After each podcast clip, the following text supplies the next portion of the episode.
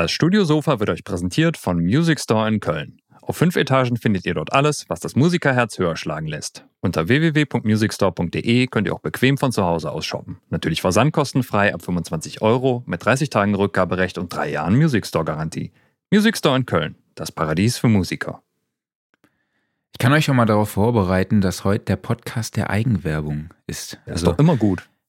Ja, wir werden manchmal dann die Sendung unterbrechen und vielleicht auch über konstruktiven Inhalt sprechen und informativen Inhalt. Aber ich glaube, äh, hauptsächlich sprechen wir über Produkte, die wir wieder an euch, an den Mann und an den Mann und an die Frau bringen wollen. Ja, aber ich ist euch aufgefallen, dass in jedem Stream gerade oder in jedem Feed auf Social Media aktuell Spotify-Statistiken auftauchen? Es geht wieder ja. los, ne? Es geht wieder los, es ist Jahresende, alle hauen jetzt raus, äh, welche Musik sie konsumieren, welchen Podcast sie konsumieren, wie viele Minuten, was sind die Top 1 Bands, Artists und äh, auch Podcasts. Und uns als Podcaster wurde auf jeden Fall angezeigt, dass wir 3921 Minuten Inhalt in 2020 produziert haben. Mhm. Das ist 97 Prozent mehr als alle anderen Podcaster. Oh, ups. und ähm, Genau. Und nur neun, äh, 35 Prozent unserer Hörerinnen und Hörer folgen uns auch. Also an diejenigen, alle nochmal der Appell, immer schön uns folgen, überall, wo es geht, Spotify, bei YouTube, bei Apple Podcasts und äh, ja, auch Instagram, Sound and Recording, immer gerne mal ein Like dalassen. Dort könnt ihr uns auch schreiben, wenn ihr Themenwünsche habt oder auch vielleicht auch mal Gast bei uns im Podcast sein wollt. Dann könnt ihr auch einfach eine Mail schreiben an redaktion at sound and recording De, weil hier kommt ja jeder auch mal zu Wort, oder Klaus? Ja, richtig, ne? Aber weißt du, wo diese große Zeit herkommt? Das sind erstens die Denkpausen, die wir nicht rausschneiden, und zweitens die Eigenwerbung. Ja, genau, also die Denkpausen, das sind, glaube ich, und die Amps, die Amps, die Amps auch, wir ja auch nicht raus. raus. Ne? Wir verämmen uns hier. Ja, und dann, weil es ja direkt weitergeht mit Werbung, äh, die neue Sound Recording ist da. Ja. Ich weiß nicht, ob ihr sie schon im Briefkasten hattet. Ja. EVT, also Veröffentlichungsdatum, ist eigentlich erst morgen, aber mhm. irgendwie haben mir viele schon letzte Woche geschrieben, dass sie ankam. Äh, könnt ihr auf jeden Fall versandkostenfrei unter soundandrecording.de soundandrecording slash shop bestellen. Schöne Ausgabe. Mit dabei, ja, ich finde das Titelbild ist geil, so von Lost Frequencies. Mhm. Ähm, haben wir eine Mixpraxis dabei. Dann, wen haben wir denn noch so im Interview gehabt? Muss ich mal ganz kurz hier nachgucken. Ja, schön ist immer, wenn man direkt ja. aufschlägt. Also erstmal grinsen einen da der Marc und der Dirk an. Nächste Seite. Genau. Werbung vom Music Store. Ich finde, Werbung vom Music Store sieht immer noch so aus wie in den 90ern. Das ist jetzt gar nicht negativ gemeint, sondern da fühlt man sich direkt abgeholt. Also es sieht halt aus wie der Katalog damals noch, ne? Authentisch, meinst ja. du? Und es springen einen direkt es gibt ja die den neuen, an. Das ist super. Es gibt den neuen Music Store Katalog, habe ich neulich Geil. gesehen. Ich, ich weiß gar nicht mehr, was drauf war. Ja.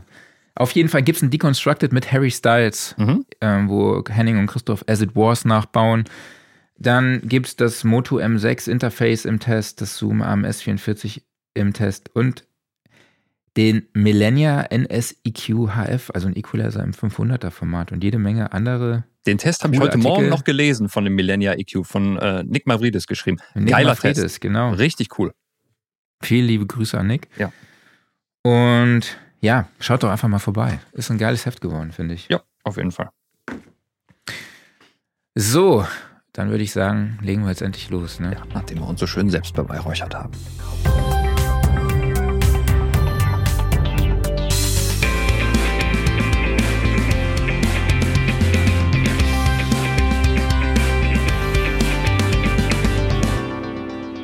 Studiosofa, der Sound and Recording Podcast, Ausgabe 135. Schön, dass ihr alle heute am 1. Dezember wieder dabei seid. Ich hoffe, ihr habt schon den, das erste Türchen eures Adventskalenders geöffnet. Vielleicht ist auch ein Weihnachtswichtel bei euch eingezogen. Bei uns ist Prim wieder zu Gast. Meine Tochter hat sich heute Morgen auch sehr darüber gefreut. Ähm, ich spreche wie immer mit unserem Knecht Ruprecht Klaus Beetz. Und ich mit meinem Weihnachtswichtel Marc Bohn. Genau. Und wir hätten hier so, so Weihnachtsbeleuchtung noch einblenden Stimmt sollen. eigentlich, so, ne? So langsam beginnt die Adventszeit. Äh, wir reden uns hier wieder in Rage, aber begrüßen jetzt zuerst mal unseren Gast für heute, Markus Repp von Herzblut Audio. Hallo Markus, schön, dass du dabei bist. Einen wunderschönen guten Morgen. Guten Morgen. Oder moin moin. genau, du bist ja relativ nördlich angesiedelt, aber da ja. sprechen wir gleich noch drüber. Wir sprechen nämlich hauptsächlich mit dir über den Einstieg in die Schlagerproduktion, denn Markus hat sich vor kurzem dazu entschlossen, sich auf dieses Genre zu spezialisieren. Im Gespräch erklärt er uns, ja, welche Hintergründe zu dieser Entscheidung geführt haben. Ähm, er erklärt, wie er sich auf dieses Genre vorbereitet hat, welche ähm, Vorkenntnisse er, er hatte und wie sich da auch seine Arbeit und die Außendarstellung beziehungsweise auch die Kommunikation ähm, verändert haben. Es geht also um die Praxiserfahrung einer solchen Umstrukturierung, nenne ich es jetzt einfach mal. Ne? Wir haben es jetzt auf das Thema Schlager fokussiert bzw. benannt, aber theoretisch könnte sich dieser Transformationsprozess auch auf jedes andere Genre adaptieren lassen. Und ich fand es einfach mal cool, auch über diese Erfahrungen, Erfahrungswerte zu sprechen. Und wenn ihr da Fragen an Markus habt, könnt ihr die natürlich wie immer über die Kommentarfunktion auf Facebook und YouTube an uns stellen. Und äh, wir würden uns auch freuen, wenn ihr eure Erfahrungen mit uns teilt. Also vielleicht habt ihr diesen Prozess auch schon mitgemacht und dann erzählt uns doch einfach mal davon. Was habt ihr da so mitgenommen? Was habt ihr durchlebt? Genau, Markus, jetzt starten wir mal mit dir. Herzblut Audio. Zuerst mal, wie kam es zu dem Namen? Ja, Herzblut liegt ja natürlich nahe, äh, wegen dem Herz, von dem äh, tontechnischen Hintergrund her. Aber ja, in, in erster Linie ist das einfach, weil ich als Person einfach, äh, wenn ich irgendetwas anfange oder irgendwas mache, äh, mein ganzes Leben ist schon immer durchzogen von vielen Hobbys, dann nicht halbherzig, sondern immer mit kompletten Einsatz, mit viel Herzblut.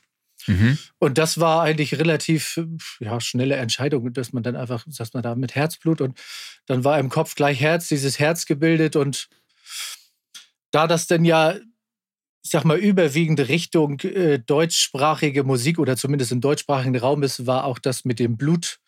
Das ist natürlich, wenn man jetzt übergreifend geht, jetzt vielleicht irgendwas mit USA oder so, weil ich auch äh, Mixing und so Mastering mache, dann ist das Blut vielleicht nicht ganz so, naja, nicht so ne, nett. International. Aber, ja, genau. Aber so kam das eigentlich zustande. Okay, cool. Und du sitzt in Böhnhusen. Das fand ich ganz ja. witzig. Sagt niemand was. Wir haben hier, ich glaube, 309 Einwohner zurzeit. Und äh, das ist auf jeden Fall sehr, sehr nördlich. Was man ja, auch so ein bisschen. Ich sag mal, wenn es lange dauert, ist man in 10 Minuten in Kiel und Kiel kennt jeder. Jo. Ja, mhm. Kiel kennt man. So. Und bis zur Grenze nach Dänemark, ja, 30 Minuten. Dann ist okay. schon die dänische Grenze da. Also sehr weit oben. Windig, kalt, nass. sehr schön. Und Depression seit gestern rausgeflogen bei der WM. Bin gespannt, wie es uns heute Abend ergeht. Also alle schön Daumen drücken. Aber ähm, Markus, du hast ja schon gesagt, äh, du machst Mixing, Mastering, äh, machst viel deutschsprachige Musik. Aber vielleicht kannst du uns noch mal einen Einblick geben oder uns erklären, was deine Dienstleistungen so umfangen. Ja, ich sag mal so, das hat sich eigentlich, äh, der Grund dessen war eigentlich ähm, das Mixing und Mastering war eigentlich der, der Haupttool, weil mich einfach die, diese tontechnische Arbeit, man kriegt da 50, 60, 70 Spuren und äh, sag mal in Anführungsstrichen bastelt man dann äh, so lange dran, bis dann ein fertiger äh, Song entsteht. Und ähm, das ging aber natürlich auch in die Richtung, dass natürlich äh, diese Mixing-Jobs alleine stehen. Äh, naja, relativ schwer nicht, aber mhm. dadurch, dass ich schon naja, eigentlich mein ganzes Leben lang. Also ich bin ursprünglich sozusagen bei Oma und Opa aufgewachsen. Da lief schon damals noch, äh, naja, Radio, das hieß Welle Nord. Weiß gar nicht, ob es das noch heute noch gibt. Aber das, insofern bin ich da geprägt von Schlager und, und Heimatmusik. Dann war das in der Jugend relativ, naja, ein bisschen dünner angesiedelt, denn ganz normal, aber äh, immer wieder. Und heute ist eigentlich, sobald irgendwie Radio an ist, läuft bei mir eigentlich ein Sender mit Schlager. Mhm. Und das ist einfach, ja, weil ich eigentlich auch ein Mensch bin, der eigentlich immer gute Laune hat und gerne gute Laune haben mag. Mhm. Und mit Schlager, das ist, äh, da kann jeder sagen, was er will. Sobald das irgendwo läuft, hat, haben die meisten gute Laune, pfeifen das irgendwie stimmt. mit. Und insofern hat sich das dann nahegelegt, dass äh, Schlager und ja, Pop schon auch, Mhm. Aber die, die, die Richtung ist eher, dass da noch mehr Schlager draus wird. Okay. Also diese kleine Bevor, Nische. Wenn wir jetzt ins Thema einsteigen, vielleicht nehmen wir eine Frage vorweg. Ähm, wie kam es denn eigentlich zu dieser Umstrukturierung dann? Oder beziehungsweise wie sah es dann davor bei dir aus, dass du jetzt gesagt hast, äh, bevor die, also vor dieser Entscheidung, hast du da auch schon so Schlager produziert oder hast du dich da ganz anders ausgerichtet? Nee, also ich betreibe das jetzt ja noch nebenberuflich. Mhm. Also das ist gar nicht mein, mein, mein Hauptberuf. Äh, hauptberuflich bin ich auf dem Bau, bin mhm. äh, mhm. selbstständiger Fliesenlegermeister. Deswegen auch noch dazu, Ach, cool. auf Baustellen, Baustellen läuft einfach Schlager. Ja. Und ähm, verstehe. Das äh, mit der Tontechnik habe ich eigentlich angefangen, ich glaube so 2002 oder 2003, wo man dann selber zu Hause sich ein bisschen was aufgebaut hat und dann irgendwas gemacht hat und ähm, immer mal wieder irgendwas gemacht hat, aber sich nicht damit irgendwie fortgebildet hat und und und. dann die nächsten 20 Jahre so ein bisschen eigentlich, äh, ja, dann wird erstmal diese, dieser Grundfundament des Lebens äh, hergestellt. Man kriegt Kinder, man baut ein Haus, Familie, heiraten, äh, nochmal anbauen und, und, und. Und immer wieder geht man da mal ein bisschen wieder ran. Aber man hat dann, ich habe dann noch Meister damals gemacht um, äh, mit Meisterschule, Selbstständigkeit und, und, und.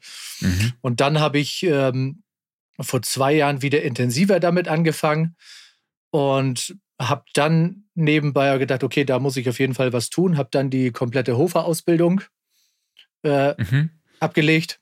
Mhm. Und dann, äh, naja, über dieses ganze Online-Wesen äh, Kontakte geknüpft und gemacht und getan.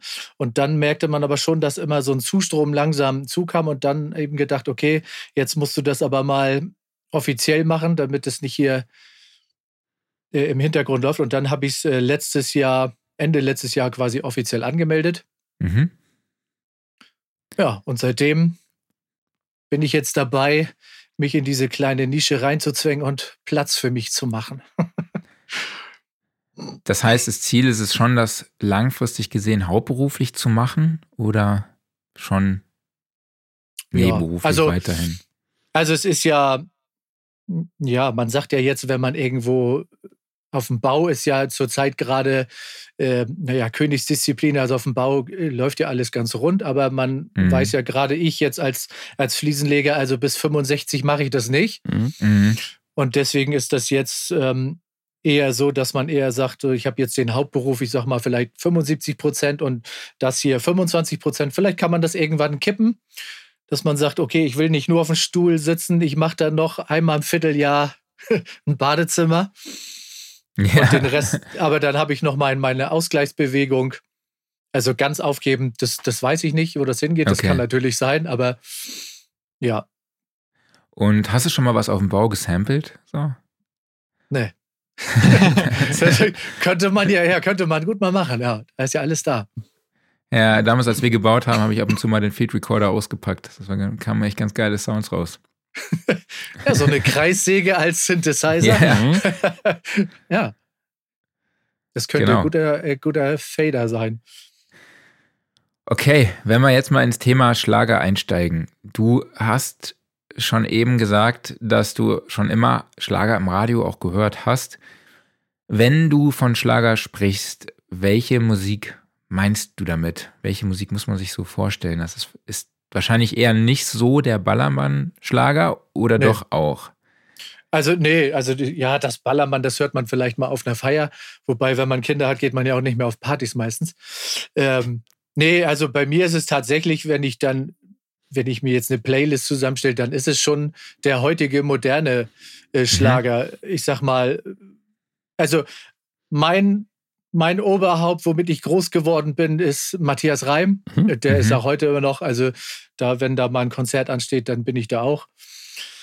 Äh, Tim Peters zum Beispiel ist auch, äh, ja, ich finde sogar ein ganz nettes äh, Vorbild. Der mhm. Henning mhm. Verlage, der macht ja ganz nette Musik. Äh, Gerade für so, ich sag mal, Bernhard Brink, das mhm. finde ich so, genau. ist auch schon äh, eine Kombi, Kombi aus naja, ich sag mal so Anteile von ein bisschen Rock, aber auch ein bisschen EDM, aber man hört schon äh, trotzdem auch so ein bisschen bei ihm dann so ein bisschen diesen Unheilig-Touch raus, mhm. wenn es denn von Henning gemacht ist. Vor allem ja. jetzt bei Sotiria zum Beispiel, ja. Ja. Genau, auch eine coole Künstlerin auf jeden Fall. Kann man sich mal anhören. Was ich ganz oft hören, höre und auch, naja, ich sage jetzt mal hören muss, aber auch gerne trotzdem höre, weil meine Tochter einfach total drauf steht, ist äh, Maite Kelly. Mhm. So, so, zum Beispiel sowas auch.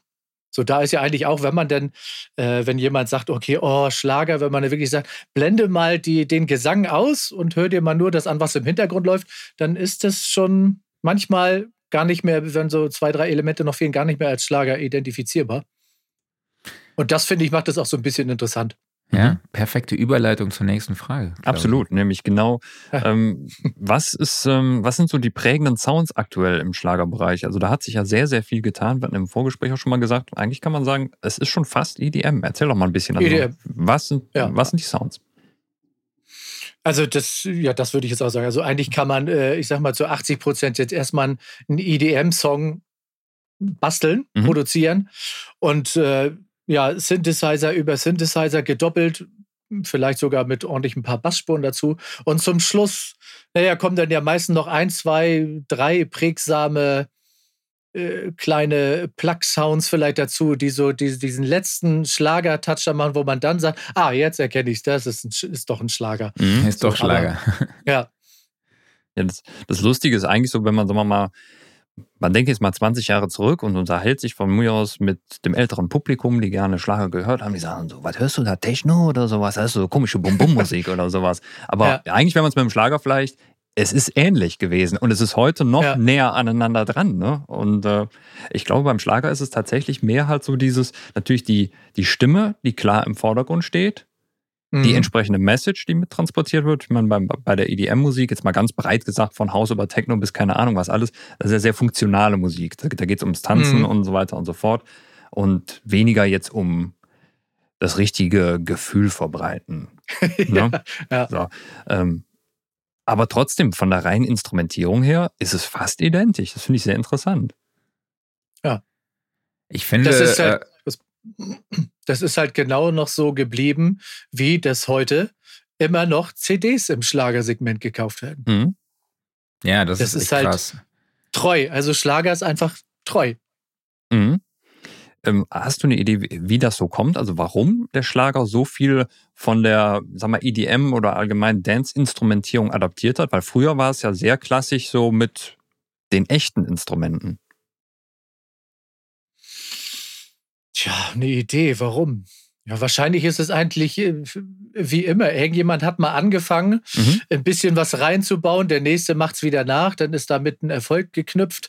Und man halt, man kennt es ja, dass wenn man äh, Tracks baut, dass man dann natürlich auch Referenzen, man hört irgendwas und sagt, ach, da und da könnte ich vielleicht irgendwas ähnliches machen.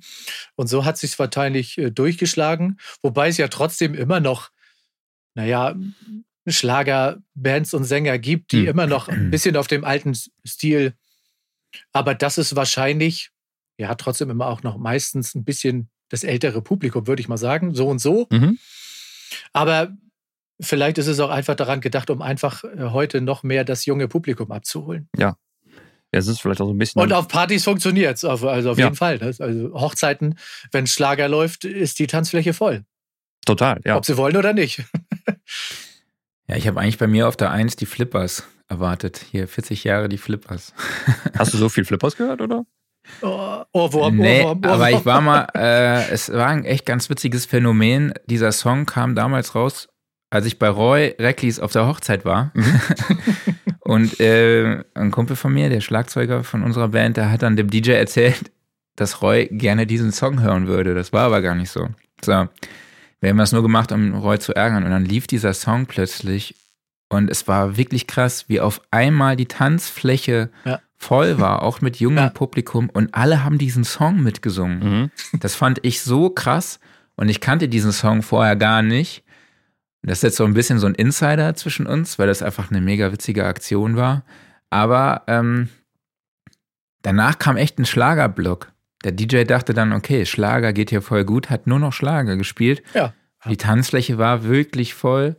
Das fand ich auch echt richtig krass. Und dieses, dieser Song ist einfach ein Ohrwurm, ja. Also auch wenn man den nicht mag, wenn man die Flippers nicht mag, aber man hört diesen einen Song, ja. man hat das die ganze Zeit im Ohr, wirklich. Ich ja. hatte das wochenlang einfach ja. im Ohr.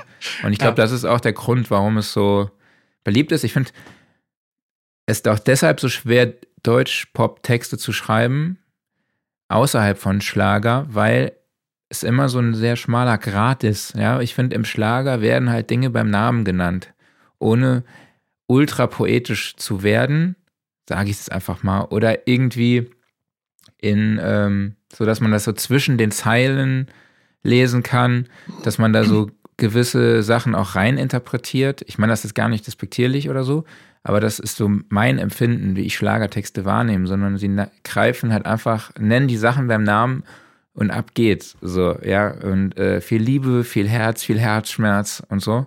Herzblut. Und, ich, und Herzblut natürlich. und ich glaube, das ist trotzdem das, was viele Leute auch einfach anspricht. Ja, nicht immer hier so Bosse-Texte oder so, wo man dann so äh, raus identifizieren muss, was auch immer mal cool ist, aber ich glaube, das ist schon auch eine wichtige Sache und in der Online-Masterclass von Henning Verlage, wo er ja gezeigt hat, wie er den Popsong äh, hier Herz von, sind wir wieder da beim Herz, mhm. von der Soteria produziert hat. Ja. Die kann man Habe ich gesehen. Jetzt, genau, die kann man jetzt übrigens on demand unter soundrecording.de slash online masterclass kaufen.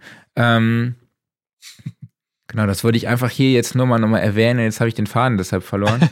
äh, genau, aber es klingt halt einfach auch wie Pop, mhm. wenn wir ehrlich sind. Ne? Mhm. Und ich glaube aber auch, es klingt für mich dann trotzdem aber manchmal nicht menschlich genug, irgendwie der Sound. Es klingt schon sehr poppig, aber ich finde, es klingt auch teilweise dann schon auch irgendwie künstlich. Klaus, kannst du das nachvollziehen? Mhm. Oder vielleicht auch Markus danach die Frage an dich mal weitergeleitet? Kann ich nachvollziehen, aber äh, lass es mal Markus beantworten, der ist der Experte. ja, das, äh, das stimmt schon. Das ist schon äh, äh, künstlich. Ähm, man muss dann, oder was heißt, man muss. Man kann natürlich versuchen, äh, das so ein bisschen wieder in die natürliche Richtung äh, reinzubringen. Gerade weil ich sag mal, wenn die dann äh, die Künstler Live-Auftritte haben, dann stehen sie da ja immer mit Band, mhm. meistens. Mhm. Die meisten, ob es jetzt, oder, ob es jetzt Matthias Reim ist oder äh, bei Bernhard Brink ja auch, das spielen die jetzt ja äh, auch mit einer Band. Außer beim Fernsehgarten. Ja, genau, ja. Das, ähm, aber ich, ja, ich glaube einfach, dass äh, am Ende geht es ja meistens wahrscheinlich wieder ums Geld. Und so eine Produktion mit echten Musikern ist halt einfach natürlich eine andere ja, Stange, wobei natürlich Schlager mit den ganzen Fans und äh, wenn, wenn da Konzerte gespielt ist, ist ja immer ausverkauft. Mhm. Es hat sich, glaube ich, irgendwie so eingebürgert. Aber ja, ich habe ich hab jetzt äh, vor, ja, die, oder ich sag mal, die letzten vier Wochen haben wir einen Song gemacht für, für einen Österreicher. Das war so ein bisschen so eine, naja, eher Pop als, als Schlager, aber da habe ich mit einem äh, befreundeten Musiker und auch äh, Studioinhaber aus, aus München zusammengearbeitet. Der ist äh, Schlagzeuger und auch Schlagzeuglehrer. Und da haben wir wirklich das ganze Ding äh, auf. Also der hat wirklich Schlagzeug eingespielt, da haben wir noch mhm. ein Cello eingespielt, eine echte Gitarre, äh, einen echten Bass ist da drin. Und wenn man das dann am Ende hört, das ist natürlich schon einfach auch eine andere Nummer. Aber ob das dann im, im Schlager, da, da passt das einfach nicht immer so. Das, mhm. Also vielleicht noch das Schlagzeug, aber und vielleicht auch noch mal eine Gitarre, aber die läuft dann irgendwo im Hintergrund nur, damit es noch ein bisschen ja, unterstützend ist. Ansonsten, ja, ein Synthesizer ist halt aus der Dose. Ja. Und früher die Unterhaltungsmusiker, die standen da auf einer Hochzeit mit ihren zwei äh, Synthesizern und haben, da kam alles nur aus der kleinen PA und dann Abfahrt. Ähm, warum kam es denn jetzt dann zur Entscheidung für dich, äh, sich auf dieses Genre zu fokussieren? Ja, die Nische ist ja schon sehr klein. Also mhm. ich sag mal, ich mache ja nicht nur Schlager, sondern auch schon äh, Pop. Da aber wieder auch natürlich lieber Deutschpop, weil es einfach auch vom Texten her ähm, ich mag lieber in Deutsch denken als in Englisch, da fällt es mir dann doch schon schwieriger. Mhm. Und dann muss ich auch jemand drüber gucken lassen, dass das nachher auch mit grammatikalisch und so wirklich alles stimmt. Mhm. Und jetzt für den deutschen Bereich, da habe ich auch eine, eine Songwriterin, die auch schon irre viele Songs in der ganzen Schlagerszene gemacht hat. Und ja, wie kam es zu Schlager? Weil ich, ich fühle mich da einfach am wohlsten, weil ich es eben auch selber höre. Und mhm. wenn man das, ich sage jetzt, also zehn Jahre jeden Tag hört, dann hat man einfach viel mehr, dass man sagt, ah, das kann ich noch, das gehört da vielleicht noch rein, als würde ich jetzt, ich sage jetzt mal, wenn jemand sagt, mach mir mal eine, eine Metal-Platte, mhm. da, da müsste ich, da würde ich vielleicht einen Song hören und würde sagen, okay, ist das das jetzt? Der nächste hört sich, also da bin ich einfach raus und Schlager ist einfach, ja, mein, mein Herz schlägt Schlager. Mhm. So. mein Herz schlägt Schlager. Das ist, äh, das ist ein geiler Albumtitel. Cooler, cooler Satz. Mhm. genau. Ja, das gibt es ja schon als das ah, gibt schon Song, der heißt so. Okay. Also wäre ein geiler Slogan so. Mhm. ähm, war da auch eine Wirtschaftlichkeit dahinter? War das so ein Grund auch? Hm, also ich sage, nee, sorry, war vielleicht falsch, falsch formuliert. Äh, war die Wirtschaftlichkeit jetzt auch ein Grund, sich auf ein Genre zu fokussieren und dann halt auch da eine Kommunikation reinzustecken?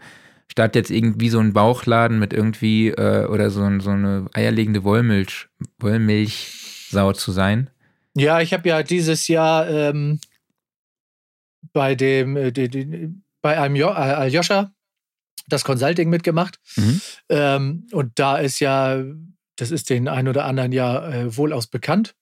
Und da ist natürlich schon, dass der Aljoscha einen an die Hand nimmt und dann auch äh, natürlich sagt, dass man nicht naja, die eierlegende Wollmilchsau, sondern dass man sich schon auf irgendwas speziell, äh, spezifizieren sollte, in eine mhm. Nische rein, um da einfach ähm, ja, abgeholt zu werden. Das ist wahrscheinlich ähnlich äh, wie wenn man in ein Restaurant geht, man kennt das und dann äh, auch aus, aus dem Fernsehen vielleicht, da sind dann irgendwie Restauranttester und die kommen da an und auf der Karte sind äh, 86 Gerichte und man weiß, okay, der macht hier Italienisch, Griechisch, Türkisch. Das kann ja alles nur aus der, mhm. aus der Dose oder aus der Tiefkühltruhe kommen. Mach doch eine Sache und die aber richtig. Und so ist das in dem Bereich auch, dass man eher sagt, okay, heute nicht mache ich das, nur mache ich das, sondern ich mache dann eben eine Sache und die versuche ich dann richtig zu machen. Und ja, dazu kommt dann aber eher, das, oder eher auch doch, dass das äh, Mixing und äh, Mastering, wobei das Mastering manchmal ja auch ausgelagert wird, aber das Mixing trotzdem, es gibt ja auch welche, die eben nur produzieren, aber das Mixing gehört schon auch dann noch dazu. Okay. Ja, Aljoscha von Pitchback Consulting, so jetzt habe ich mhm. war ja letzte Woche auch bei uns zu Gast und wird auch demnächst wieder eine Online-Masterclass geben. So nämlich es. am 12.12. .12. von 18.30 Uhr bis circa 22 Uhr. Die Teilnahme kostet 39 Euro. Es geht dann darum, wie ihr eure Arbeit als Engineer verbessert, also wie ihr euch in einem Genre weiterentwickelt, welche Technik euch im Studio weiterbringt und wie ihr auch am Ende den Kunden von eurer Arbeit überzeugt. Den Link dazu findet ihr in, die, in den Show Notes oder unter www.soundandrecording.de slash online masterclass. Jawohl, und schon haben wir wieder Klaus ein paar, moderiert. Genau, schon haben wir wieder ein paar extra Sekunden Material für den Podcast produziert.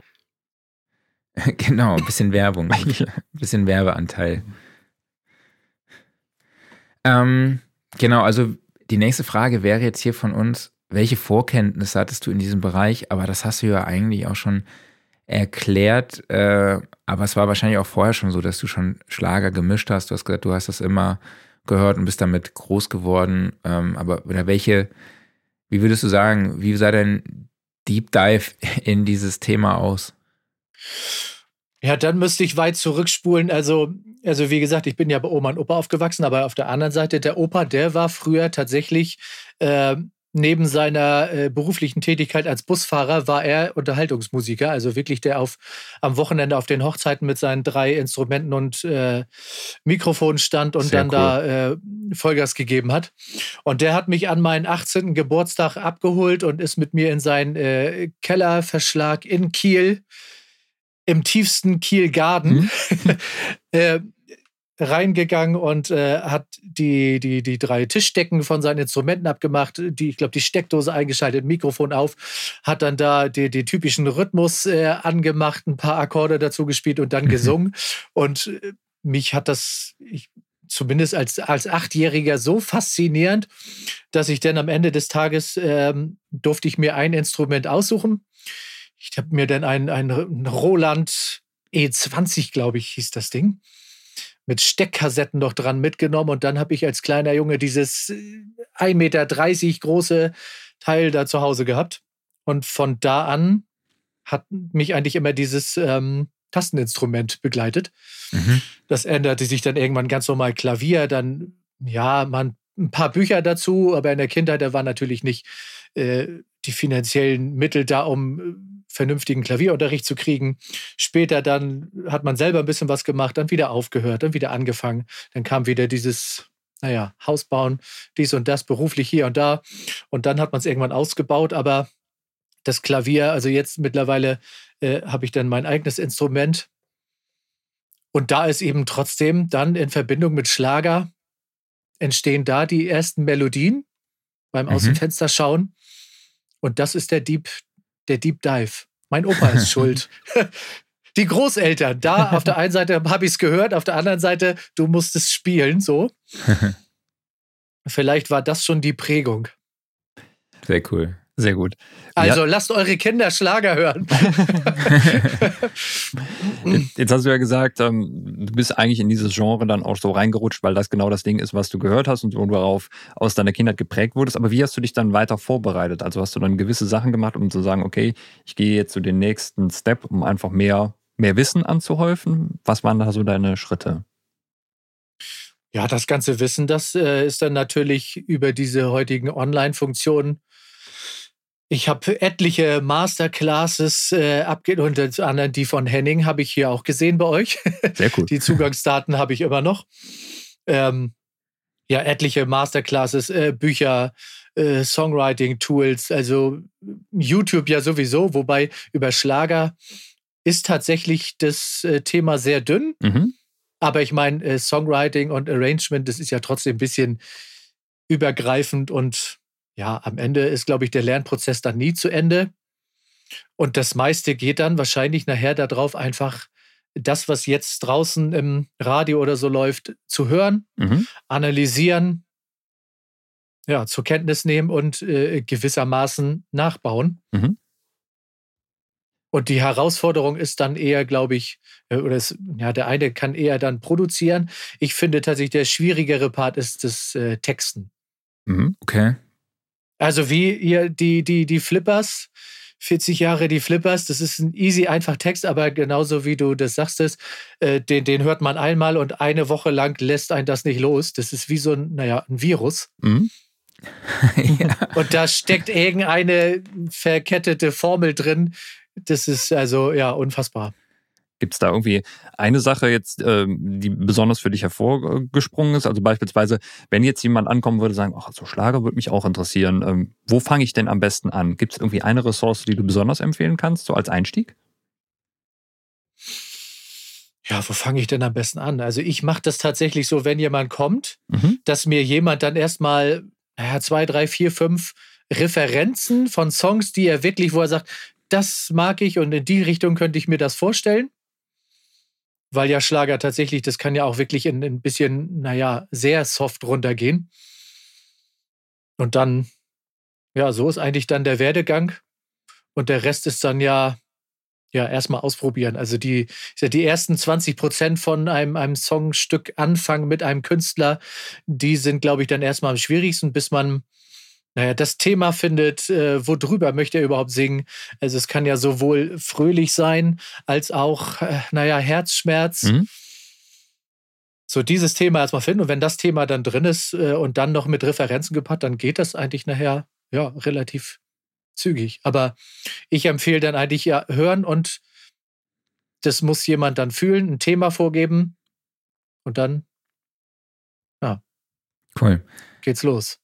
Du hast ja gesagt, dass, es, dass du viele Masterclasses besucht hast, dass du viel bei YouTube guckst, dich da weitergebildet hast.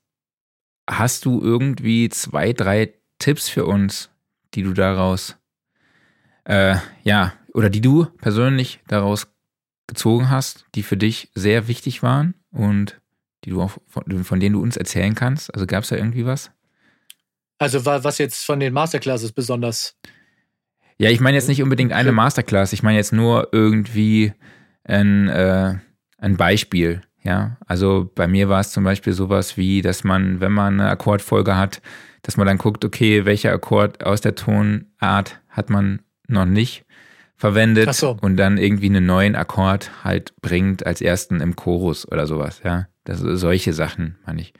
Hast du da irgendwie ja. was, was so Ja, also da, so da ist auf jeden Fall auch äh, das, ähm, das Wichtigste ist, äh, also am Anfang, wenn man wirklich, als ich auch irgendwann damit angefangen habe, ist es ja wirklich so, man sucht sich dieses typische Vier-Akkorde-Muster und äh, spielt die quasi drei Minuten durch. Und das ist natürlich schon, naja, ein fataler Fehler, würde ich jetzt nicht sagen, aber äh, die Akkordfolge sollte dann spätestens im, im Chorus sich auch mal ändern. Äh, das zweite, ja, naja, wichtige ist jetzt, aber das ist dann schon eher wieder ein bisschen äh, produzieren, dass äh, Sounds, die man findet, das ist wahrscheinlich in allen äh, Genres vielleicht so oder, oder jetzt in, den, in der elektronischen so, dass die natürlich dann ewig gelayert werden. Also wenn man jetzt einen, einen Sound hat, der eine, eine einprägsame Melodie spielt, und da, das hört jemand und sagt, ach, das Mensch, wo kommt das vielleicht her? Ist das das Instrument? Meistens besteht das dann ja aus sieben, acht, neun übereinandergelegten Tönen. Das ist, glaube ich, eher so die,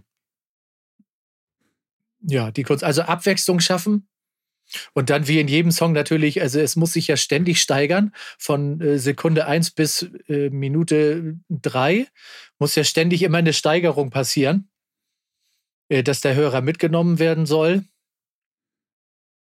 Ja, und äh, aus, der, aus der Erfahrung dann, was man zum Beispiel gelernt hat, äh, die ersten 10, 20 Sekunden sind für den Hörer, also ich gerade mal so in so einer Playlist, wichtig, ob der Titel angehört wird oder ob auf Weiter geklickt wird. So solche Sachen, ne? dass man in den ersten 10, 20 Sekunden, gerade im Schlager ist dann ja meistens schon, dass der Chorus so ein bisschen einmal vorgezogen wird, dass man gleich weiß, worum es geht und nicht mhm. erst ähm, 40 Sekunden einfach nur Klavier spielen. Mhm. So, so diese drei Sachen zusammen. Ja, klingt immer so einfach, ist ja aber nicht einfach. nee. es gibt halt viele Formeln, sag ich mal, die müssen aber noch nicht immer funktionieren. Ne? Ja. Es sieht in Masterclasses immer so einfach aus, wenn man sagt, ach so, ach so, ja, ach jetzt, ach ja, ist klar. Dann ist die Masterclass zu Ende, man geht an den Rechner und ja, womit fange ich jetzt an? Genau. Akkord, Akkordfolge. Welche Akkordfolge? Weiß mhm. ich nicht. ja. Okay.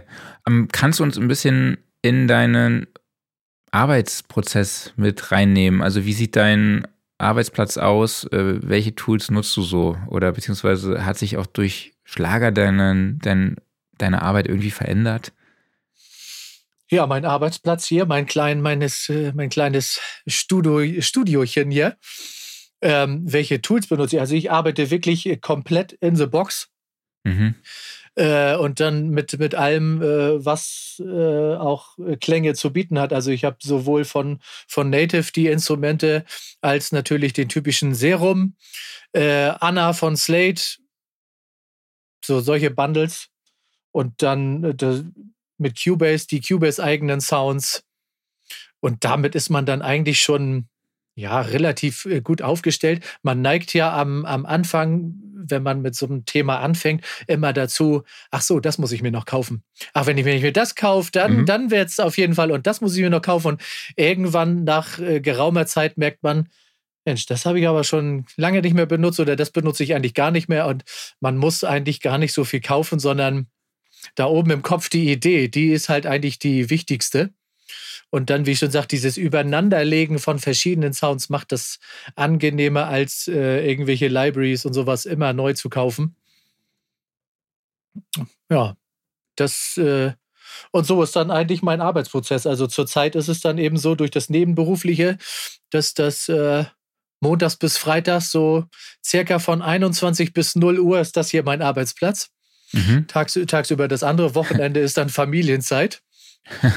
und 21 Uhr, wenn die Kinder zu Bett gehen und alles im Bett ist, dann äh, kann ich hier Gas geben. habe das hier akustisch alles so abgeschirmt, dass ich auch ein bisschen äh, aufdrehen kann. Ja, und dann in Kommunikation mit den Kunden. Also in, ich sag mal, jetzt gerade ist so der, der Hauptpunkt ist ja tatsächlich Instagram, mhm. wo man die, die Kundschaft bedient. Ja, da wollten wir ja. gleich noch mit dir sprechen. Was sind denn so deine drei Go-To-Software-Instrumente?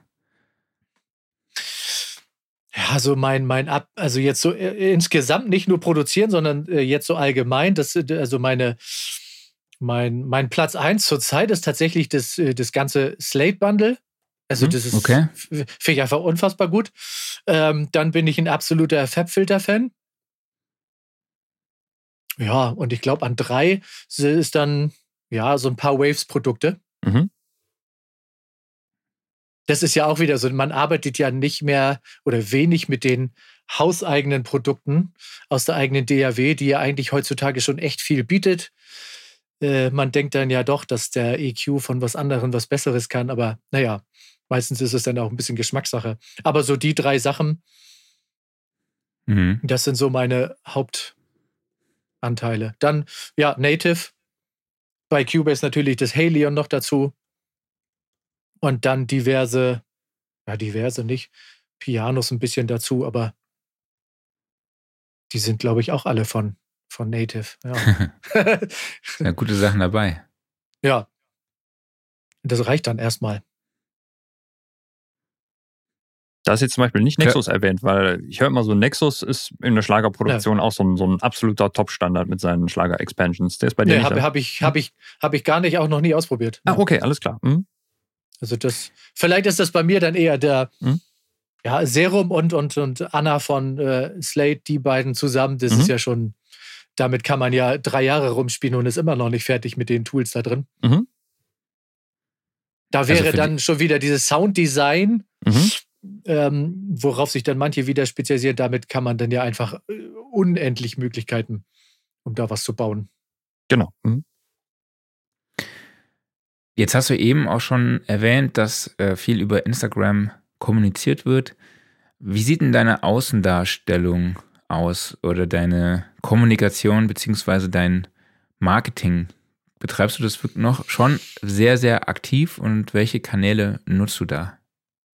Ja, äh, sehr, sehr aktiv wahrscheinlich nicht. Wahrscheinlich auch äh, vom Aljoscha her gesehen äh, äh zurzeit zu wenig. zu wenig, aber das ist einfach auch ähm, äh, ja eine kleine Überredenskunst, dass man sich selber äh, dazu zwingen muss, mhm. in diesen Social Media immer präsent zu sein, das ist schon echt schwierig, wenn man aus einer, ich sag mal, anderen Welt kommt. Also ich komme ja tagsüber aus äh, der Bauwelt. Da habe ja. ich mit Menschen vor Augen zu tun und ich klingel an der Tür und wir kommunizieren. Und dann bin ich in, in dieses äh, Genre rein und jetzt ist plötzlich so, ja, da ist halt kein Kunde, zu dem ich hinfahre, sondern die muss man sich erstmal suchen. Mhm. Und da würde ich schon sagen, zurzeit ist es so, ja, 60 oder 70 Prozent Instagram, 20 Prozent Facebook und dann ja die letzten 10 Prozent TikTok. Mit TikTok bin ich noch nicht ganz so warm. Sollte man wahrscheinlich jetzt gerade werden. Mhm. Aber man hat ja zwischen äh, Masterclass und Lernen und äh, Produzieren und Mixen, äh, dann muss man ja aber auch tagsüber seinen anderen Job gehen. Es ist halt einfach irgendwann noch keine Zeit mehr. Denkt man immer, ach, heute muss ich sowieso nichts posten. Aber es hat trotz, äh, trotzdem natürlich einfach gelehrt, wenn man dann, also gerade wenn man arbeitet, man macht einfach von seinem Bildschirm mal einen Screenshot, äh, postet den, schreibt was dazu, verlinkt vielleicht einen Künstler, äh, dann ist das schon eigentlich die beste Werbung. Mhm. Äh, genauso wie ich habe jetzt gestern wieder eine neue Rezension gekriegt von jemandem. Ähm, das ist eigentlich die beste, also die, die neue Mund-zu-Mund- Propaganda, die mhm. Rezension. Und wenn man die nett verpackt dann postet, äh, darauf naja, also die letzte Rezension äh, einfach öffentlich auf Instagram gepostet und dann kamen drei Neuanfragen, dann ist damit ja schon äh, was getan. Okay. Hast du dir denn im Vorfeld dann auch so ein Marketingkonzept erarbeitet, auch in dem Consulting von Aljoscha, wo wir ja letzte Woche auch drüber gesprochen hatten? Ja, was heißt erarbeitet? Also das übertrieben gesagt, das wurde ja erarbeitet. Also beim Aljoscha ist es ja, ich habe ich habe es ja so ausgedrückt, er ist quasi die Fahrschule fürs Tonstudio. Mhm. So, er bringt uns die Verkehrsregeln bei und äh, äh, zeigt uns, äh, wie man schaltet und wo man lenkt, aber äh, fahren und nachher irgendwann steigt er halt aus und sagt so, und jetzt fährst du also selber. Also das ist jetzt nicht so, dass er äh, einen da an die Hand nimmt und äh, Vierteljahr später ist alles getan und alles läuft von alleine, aber das geballte Wissen, was man da kriegt, wenn man das dann äh, komplett umsetzt, ja, dann ist das schon einfach eine, eine Rakete. Mhm. Mhm. Aber das alles umzusetzen, ist halt einfach auch, also das ist einfach immenser Stoff, den es da gibt. Also gerade äh, marketingtechnisch äh, technisch als auch äh, Business selber, also Vertragsabschlüsse, dass das auch immer alles nachher wasserfest mit den Künstlern ist. Und da ist also von, von A bis Z alles dabei, dass man nachher auf einem relativ sicheren Standbein ist. Aber bei mir ist es jetzt ja auch nicht so, dass ich schon irgendwie ein Bandmusiker war und schon zehn Jahre hier das Studio betreibt. Deswegen ist natürlich der Start in die Außenwelt äh, ein bisschen schwieriger, gerade dieses äh, Social Media, wenn man dann irgendwann startet und mhm. seine Kanäle aufbaut und man äh, hat sein Konto öffnet und da steht null Follower. Mhm. Äh, das aufzubauen, das braucht halt ein bisschen Zeit und ich kenne das ja aus meiner anderen Selbstständigkeit. Das mache ich jetzt 15 Jahre. Da waren die ersten zwei, drei, vier Jahre eben auch, naja, Klinken putzen. Mhm. Und insofern ist es jetzt eben auch, dass ich eben auch gesagt habe, okay, das muss jetzt nicht in, in ein, zwei Jahren hier raketenhaft durch die Decke gehen. Wenn es so kommt, ist okay. Mhm. Aber mhm. insofern äh, baue ich das langsam auf und dann ähm, ja, wird es vielleicht funktionieren und vielleicht sitze ich dann irgendwann mal mit dem Henning zusammen. Oder ja, vielleicht ja irgendwann mal, ich, ich sage ja immer, die, die, die Königsdisziplin für, für, für mich dann mal mit Matthias Reimer zusammen zusammenarbeiten. So, das wäre mal, ja. Aber der macht ja, ja eh alles selber. Ja. mit Tim. Ich kann dich ja mit Henning mal zusammenbringen, vielleicht. ja.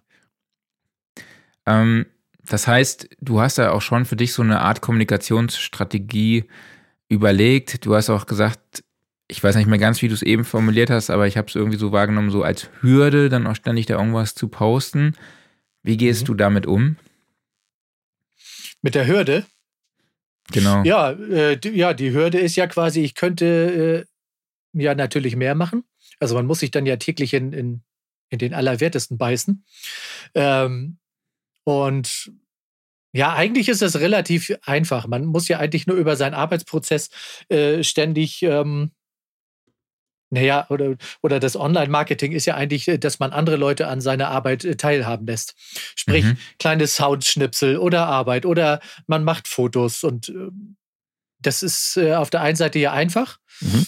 Und auf der anderen Seite ist es aber, ja, man muss es ja aber auch machen. Und dann irgendwann mhm. ertappt man sich wieder, ach Mensch, habe ich eigentlich schon? Dann guckt man, oh Mensch, der letzte Post ist schon wieder sechs Tage her.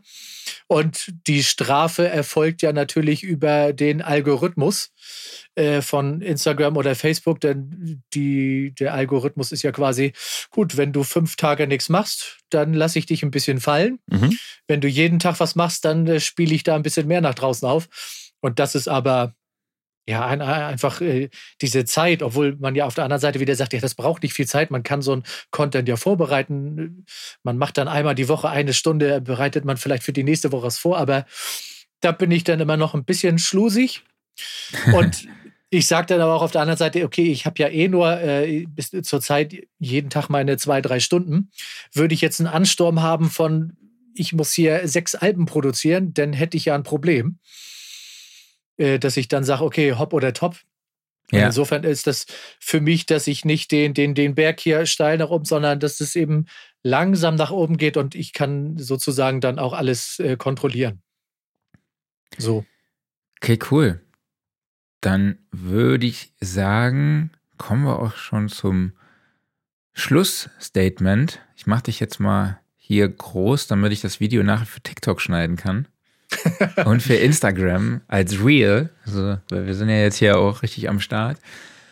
Ähm, was ist denn dein Rat an alle, die auch einen Hauptjob haben, abseits der Musikproduktion, wie beispielsweise du jetzt, sich aber trotzdem langfristig eher im Studio sehen? Mein Rat, äh, ja, mein Rat, ähm, hört Musik ohne Ende. Also hören, hören, hören, sowohl äh, in der Produktion als auch äh, selbst wenn man äh, jetzt was mit, mit Mixing macht, da ist es ja genauso, man muss halt hören lernen. Ähm, startet langsam und man sollte ja nicht erwarten, dass man, wenn man jetzt sagt, ah, ich kaufe mir jetzt für 3000 Euro irgendwelchen Equipment, äh, in drei Monaten bin ich jetzt hier äh, selbstständig und bin hier der, der, der Megastar, sondern hab Geduld und ja, ich glaube, nicht, nicht übermütig sein und äh, mit Geduld fahren, einen ruhigen Faden und vor allen Dingen, ja, vielleicht einen Plan haben. Wo will ich überhaupt hin? was will ich machen und nicht, ach, okay, jetzt habe ich hier was gemacht, jetzt drei Wochen um, das funktioniert nicht, ach, dann mache ich doch was anderes, sondern am Ball bleiben. Wenn man es nebenberuflich macht, ist es ja eben auch nicht so, dass man äh, dann eben sagt, oh, ich muss jetzt davon leben, Mensch, ich muss jetzt unbedingt, sondern äh, behaltet das so lange wie möglich nebenberuflich bei. Und dann, ja, mit vielleicht einem gewissen Talent gesegnet noch dazu, äh, bringt das vielleicht irgendwann Erfolg. Und man muss dann ja auch nicht unbedingt irgendwann an die Top Acts ran, sondern es gibt da draußen genug Newcomer, die vielleicht gesehen und gehört werden wollen. Und die, die müssen auch äh, auf den Markt. Absolut, danke dir. Ja, das ist was, was ich auch ziemlich krass finde. Es gibt ja schon sehr, sehr viele Schlagerkünstler, nenne ich es jetzt einfach mal, die halt auch so wirklich unter dem Radar laufen, weil sie halt einfach nicht im Radio unbedingt kommen, sondern es ist halt, ja. aber in dieser Nische, in diesem Genre Schlager sind sie schon eine Nummer, sage ich jetzt einfach mal, ne? Ja, aber wenn man sich, ich sag mal, nur die Charts anguckt, äh, egal Woche für Woche und das ganze Jahr durchblättert in den Top 20 sind, zu 90 Prozent immer dieselben die drin. Das ist, ja, ja das, das, stimmt schon. Und die anderen haben einfach keine Chance. Oder, na, was heißt keine Chance? Jeder muss sich halt äh, hocharbeiten. Also eine Helene Fischer war vor fünf Jahren ja auch noch anders als heute. Insofern, ja, das ist in jedem Bereich einfach so. Hocharbeiten kann sich jeder. Und dann ist es ja auch noch mit gewissem Glück gesegnet. Zur richtigen Total. Zeit, am richtigen Ort und ja. Absolut. Cool. Dann würde ich sagen, können wir das Thema abschließen und Klaus macht weiter mit seiner Lieblingskategorie. Genau, unsere beliebten Typfragen. Ich stelle dir immer zwei Antwortmöglichkeiten zur Auswahl und du musst dich für eine von beiden entscheiden. Mhm. Mac oder PC? PC. 1176 oder LA2A? 1176. Analog oder digital? Digital. Dann die alles entscheidende Frage, die dafür sorgt, dass auch ein Gabba-Beat unter einer Schlagerproduktion funktioniert. Kommt der EQ vor oder hinter den Kompressor? Ja, kommt drauf an. Äh, beides. Mhm. Zum Störfrequenzen entfernen vorher, erstmal das Signal sauber machen, dann komprimieren. Zum Verschönern kommt er hinterher. Die Lieblingsantwort, so sehr gut. 44,1 Kilohertz oder 48 Kilohertz? 44,1. Früh raus oder spät ins Bett? Beides. Beides bei dir, ne? Stimmt. ja, eher, eher, spät ins Bett. Mhm. Aber wohl mit, kind, mit Kindern ist auch früh raus. Stimmt, ja. Sprach- oder Textnachricht? Beides. Hat man, glaube ich, auch noch nicht beides, oder? Da gibt es immer eine ganz klare Meinung normalerweise. Ja, äh, hm? Textnachrichten für Personen, die man, mit denen man noch nicht ganz so mhm und äh, Sprachnachrichten für ja, Familie, Freunde, wo es schnell gehen muss und auch schnell mal äh, beim Fahren, wenn man Siri oder irgendwie sowas benutzt, dann gerne auch mal Sprachnachrichten. Mhm, sehr guter Punkt. Und abschließend Wein oder Whisky? Puh. Gar nichts von beiden. Bier. nee, ich bin so mit, ja, mit Alkohol so fast gar nicht. Äh, ah, dann, wunderbar. Dann, äh, dann nehme ich, dann nehm ich Alster. Okay, ja, perfekt. Das Alsterwasser. Super, danke dir. Sehr gut. Ähm, kommen wir zum Geständnis. Gibt es irgendwas in der Musikproduktion, was du benutzt, irgendein Tool oder irgendein Workflow, wo du sagst, oh, wenn das jemand rausfindet, dass ich das so mache, dann wäre das peinlich? Nutzt du Sooth? Nutzt du Neutron? Ja. Also Sooth habe ich jetzt tatsächlich zum Black Friday gekauft. Ja, und äh, tatsächlich so in der, in der, in der Summe von, von Vocals zum Beispiel, aber ganz dezent. Ja, kann, bringt das schon ein bisschen was. Ja, ich habe es mir auch gekauft beim Black Friday. Jetzt. Ja, ja, also ich, ich finde, das ist schon, äh, Ich hoffe nicht, dass es die Zukunft ist, dass in 20 Jahren alles alleine geht, aber das ist schon einfach ein nettes Tool. Also man sollte natürlich nicht denken, dass das alles bereinigt, aber sonst ist es schon auf jeden Fall. Aber peinlich?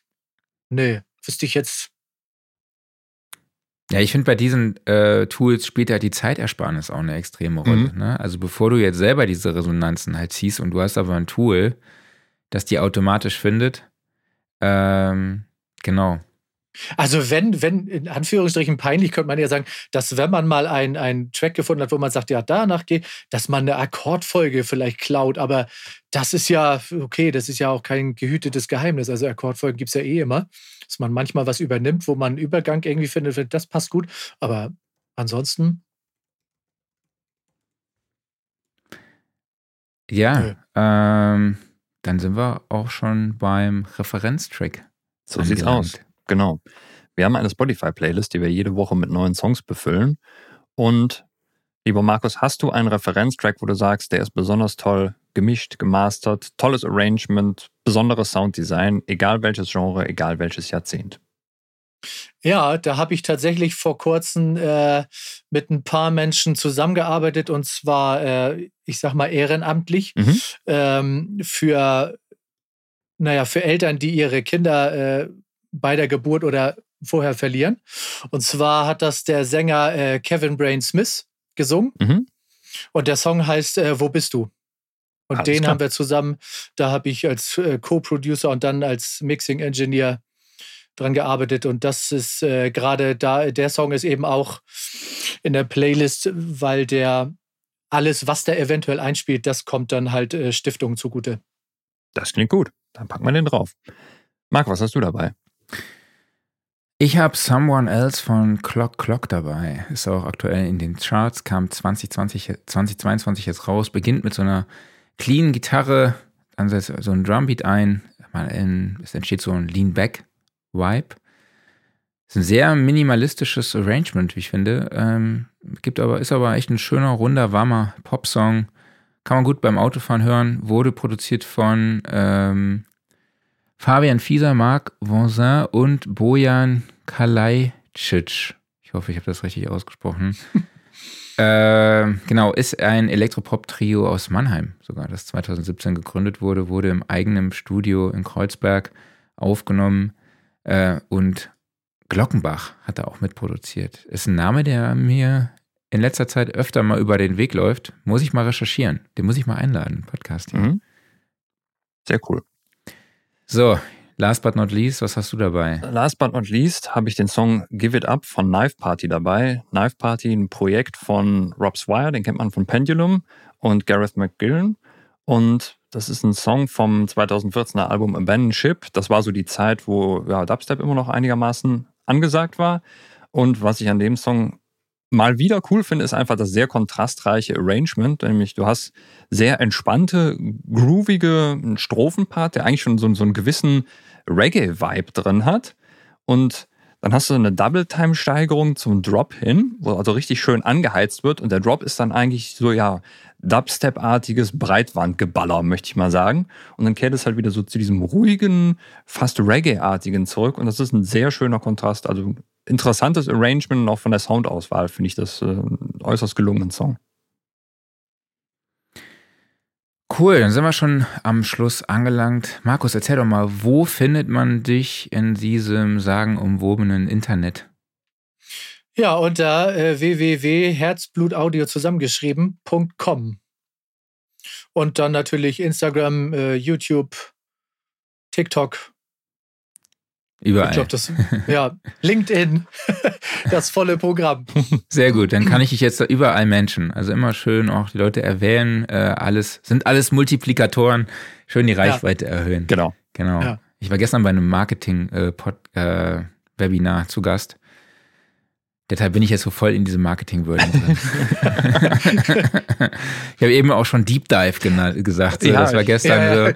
Ich war gestern äh, hier, äh, das hieß nämlich Deep Dive zum Thema Podcast-Produktion oder so. Bin schon innerlich ein bisschen deshalb. zusammengezuckt. Genau. Okay, lieber Markus, schön, dass du dir heute Morgen die Zeit für uns genommen hast. Das war Sehr äh, gerne. Vielen cool. Dank für die Einladung. Und äh, ich wollte nochmal darauf hinweisen, oder ich wollte dir auch nochmal mitgeben, ähm, ich finde es total cool, dass du jetzt heute zu Gast warst. Auch wenn du dich, glaube ich, noch so ein bisschen als kleinere Nummer siehst, denn du hast mich gesch mir geschrieben, hey, wieso lädst du mich ein und so. Ich bin doch eigentlich noch niemand, aber bei uns kommt hier einfach jeder zu Gast, äh, zu Wort. Und äh, das ist einfach unsere Philosophie. Und ich finde, ich konnte auch wieder viele Sachen aus dem Gespräch von dir mitnehmen. Und Mhm. also wirklich nochmal äh, vielen, vielen lieben Dank. Ja, ich habe zu danken. Ich hätte auch eine Empfehlung, wenn ihr mal noch jemand einladen wollt, äh, das ähm, gerade zum analogen Thema, mein, mein Schlagzeuglehrer äh, Lehrer und äh, Studiennehmer, lad mal Beanie Sound ein. Okay, Dann äh, geht's mal richtig analog zu. sehr gut. Sehr Schick cool. mir gerne den Kontakt, dann schreibe ich ihn an und lade ihn ein. Sehr gerne. Cool. Ja. Mein Mentor. Danke dir. Sehr Cool. gerne. Viele liebe Grüße an ihn Super. schon mal. Alles klar. Markus, vielen Markus, dann Dank. mach's gut, ja? Danke dir. Vielen Dank. Mach's gut. Ciao. Bis dann. Ja. Ciao. Ciao. Ja, super Typ, ne? Absolut, kann man nicht anders sagen. Ja, ich finde es auch immer cool, mal Leute dazu im Podcast zu haben, ähm, die halt als Hauptjob noch was anderes machen als Musikproduktion. Ne? Ich mein- und ich glaube, das ist auch sehr authentisch, weil ich glaube, so geht es vielen Hörern auch einfach. Ne? Erstens das.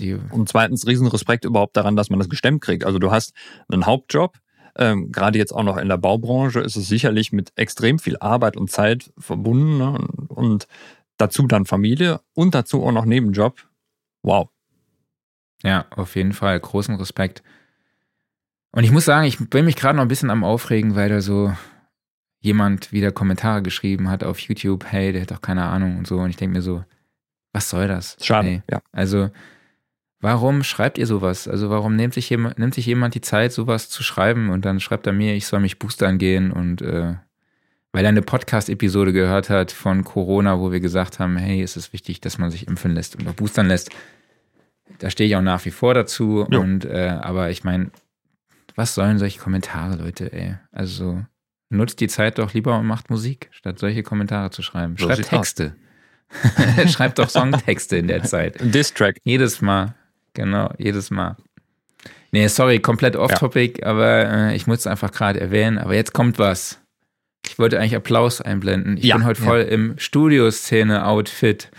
Ich habe meinen Es äh, geht Hoodie wieder los. an. Es geht wieder Ich habe los. die Studioszene Tasche, Tasse am Start. Leute, es geht wieder los. Studioszene 2023, Save the Date, 7. und 8. Juli im Rosengarten in Mannheim. Mit dabei zum Beispiel Warren Ewer, den viele von euch wahrscheinlich aus Produce Like a Pro kennen. Er hat unter anderem auch mit Ja. äh, Aerosmith gearbeitet und auch eben The Fray zum Beispiel, eine meiner absoluten Lieblingsbands. Ähm, Moritz Enders hat schon zugesagt und auch Jill Zimmermann, die wir ebenfalls schon mal hier im Podcast zu Gast haben. Sie hat auch einen Beitrag auf der digitalen Studioszene gemacht zum Thema Vocal Producing. Sie arbeitet unter anderem auch mit Alice Cooper zusammen Mhm. oder mit Alexis on Fire und Three Days Grace. Three Days Grace. Und Leute, ey, da sind einfach noch so viele geile Namen am Start, mit denen ich jetzt gerade im Gespräch bin, dass die hier rüberkommen. Also rüber, über den großen Teich. Der Kollege hat mir da gestern was angeteasert und äh, ich bin ein bisschen geil geworden, muss ich sagen. Genau, also ja, es ist, da sind schon echt krasse Namen dabei Mhm. und äh, es brennt mir unter den Nägeln, euch davon zu erzählen, aber es ist noch nichts in trockenen Tüchern, aber ich glaube, mit den dreien, die wir jetzt schon mal da angeteasert haben, Ja. wisst ihr, wo die, wo die Reise ungefähr hingeht. Mhm. Ja? Also wir orientieren uns da ganz groß und ähm, ja, weitere Infos findet ihr natürlich unter studioszene.de, also schon mal den Termin fett im Kalender anmerken, Jo. würde ich mal sagen. 7. 8. Juli. Mhm. So, Okay, dann Aufreger der Woche. Was hast du dabei? ja, wir haben anscheinend so dasselbe Grundthema. Ich bin mal total gespannt, warum du dich darüber aufregst, weil ich fand es eigentlich jetzt ziemlich cool, aber ähm, es geht um Waves und Waves hat ja am Black Friday mal wieder ein Plugin verschenkt und ich finde das ziemlich geil, dieses Plugin. Und von diesem Plugin gibt es allerdings eine große Version. Und die hätte ich auch normalerweise bekommen, nämlich die ist auch Teil des Mercury Bundles. Leider ist mein Update-Plan zwei Tage vom Black Friday abgelaufen und von daher habe ich es nicht gekriegt. das heißt Bitter. also, wenn ich das irgendwann mal wieder verlängere, ich mache das dann immer so, ich warte jetzt ein paar Monate ab, bis entweder ein paar neue Plugins rausgekommen sind oder bis die irgendwie mal das Ganze auf eine neue Versionsnummer angehoben haben, dann wird ja auch immer noch ein bisschen was dran verbessert. Dann verlängere ich den mal wieder für ein Jahr. Aber solange muss ich noch warten und mit der kostenlosen Version, die verschenkt wurde, äh, es geht um den, wie heißt er, Little Tube, glaube ich, aus der Magma-Serie, ähm, vorlieb nehmen. Aber den finde ich richtig geil.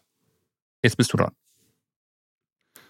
Nee, war bei mir eigentlich eher ein positiver Aufreger. Ah, okay. Hm? Also ich bin so ein bisschen ge- zwiegespalten. Also auf der einen Seite finde ich es halt cool, das ist wieder so eine Art One-Knob-Geschichte. Ne? Vielleicht kannst du nochmal sagen, was ist, was macht das Teil? Ja. Macht so ein bisschen Tube-Sättigung, ne? Es Also- ist ein, äh, es ist ein, ein, ein Tube-Sättigung, also so ein, so ein Anwärmer-Tool, aber Lil Tube heißt es. Lil übrigens. Tube, Oder haben genau. wir es schon erwähnt? Ne? Nee, aber, ja, haben wir gerade eben erwähnt. Äh, es ist im Endeffekt, wenn man, sagen wir mal, man, man kennt den, den äh, Saturation Knob von Softtube. Genau dieses Prinzip, also ein dickes Poti in der Mitte, das drehst du auf und beim, beim äh, Softtube Saturation Knob ist es aber ein anderer Sound. Also das eine ersetzt nicht das andere, sondern die sind beide auf ihre Weise geil. Ich habe es nur einmal jetzt kurz auf die Summe geknallt und mal so ein bisschen reingefahren und du merkst direkt so, wird fett. Beim Mhm. Saturation Knob habe ich eher so das Gefühl, wird, ähm, ja, wie sage ich es am besten, wird direkter und breiter ist das falsche Wort, aber es springt mir mehr ins Gesicht. Und der, der Little Tube macht mir so, der macht so untenrum ein bisschen mehr. Und also es sind zwei unterschiedliche Klangcharakteristiken und da das Ding ja eh verschenkt wurde, von daher, äh, ja, super Teil. Mich hatte das mit dieser kleinen und großen Version ein bisschen gewundert, weil zum Beispiel, ich hatte ja vorher schon mal erwähnt, dass sie da mal den Berserk Distortion verschenkt haben, der einfach featuremäßig totaler Overkill war. Dass sie da so jetzt so ein bisschen zurückgerudert sind und das Ganze eher so als einen Teaser genommen haben. Man kennt das so ein bisschen auch von Soundtoys her, die haben ja auch so die kleinen Versionen, die großen Versionen von den Plugins. Da wollen sie natürlich dann die Kunden locken, dass sie die große Version kaufen. Aber auch die kleine Version macht halt einfach geil Sound. Also Jetzt wollen wir mal Ding. kurz sagen, weil du die ganze Zeit von kleiner Version sprichst. Ist das dieses BB-Tubes, dieses größere Ding? Ich weiß es nicht genau, wie es heißt. Ich gucke gerade nach. Ich habe es mal in die Kommentare, da kam die Frage Ja, BB-Tubes, von genau. Hm. Mondero Music. Ich Richtig. war mir aber nicht ganz sicher, ob du dann davon sprichst. Doch, doch, genau, richtig. Also das ist anscheinend dann der derselbe Algorithmus. BB-Tubes fun funktioniert ein bisschen anders. Insofern, BB steht halt für Beauty und Beast und da haben sie dann halt zwei unterschiedliche Arten von Verzerrung oder vielleicht unterschiedliche Obertöne, die dann reingemischt werden können.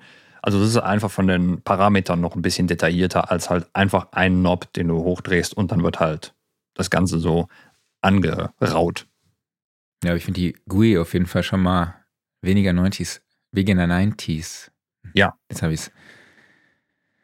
Ähm, ja, äh, was ich halt gut fand, war, dass es halt nicht jetzt irgendwie so ein Plugin gab, zu kostenlos, was es halt irgendwie schon gibt und schon irgendwie seit Ewigkeiten. Ich glaube, so war das in der Vergangenheit, oder? War das nicht letztes Jahr so, dass es irgendwie ein Plugin gab, was kostenlos gab, äh, was es schon länger gab, oder? Nee, ich glaube, letztes Jahr war es dieses Lo-Fi-Tool.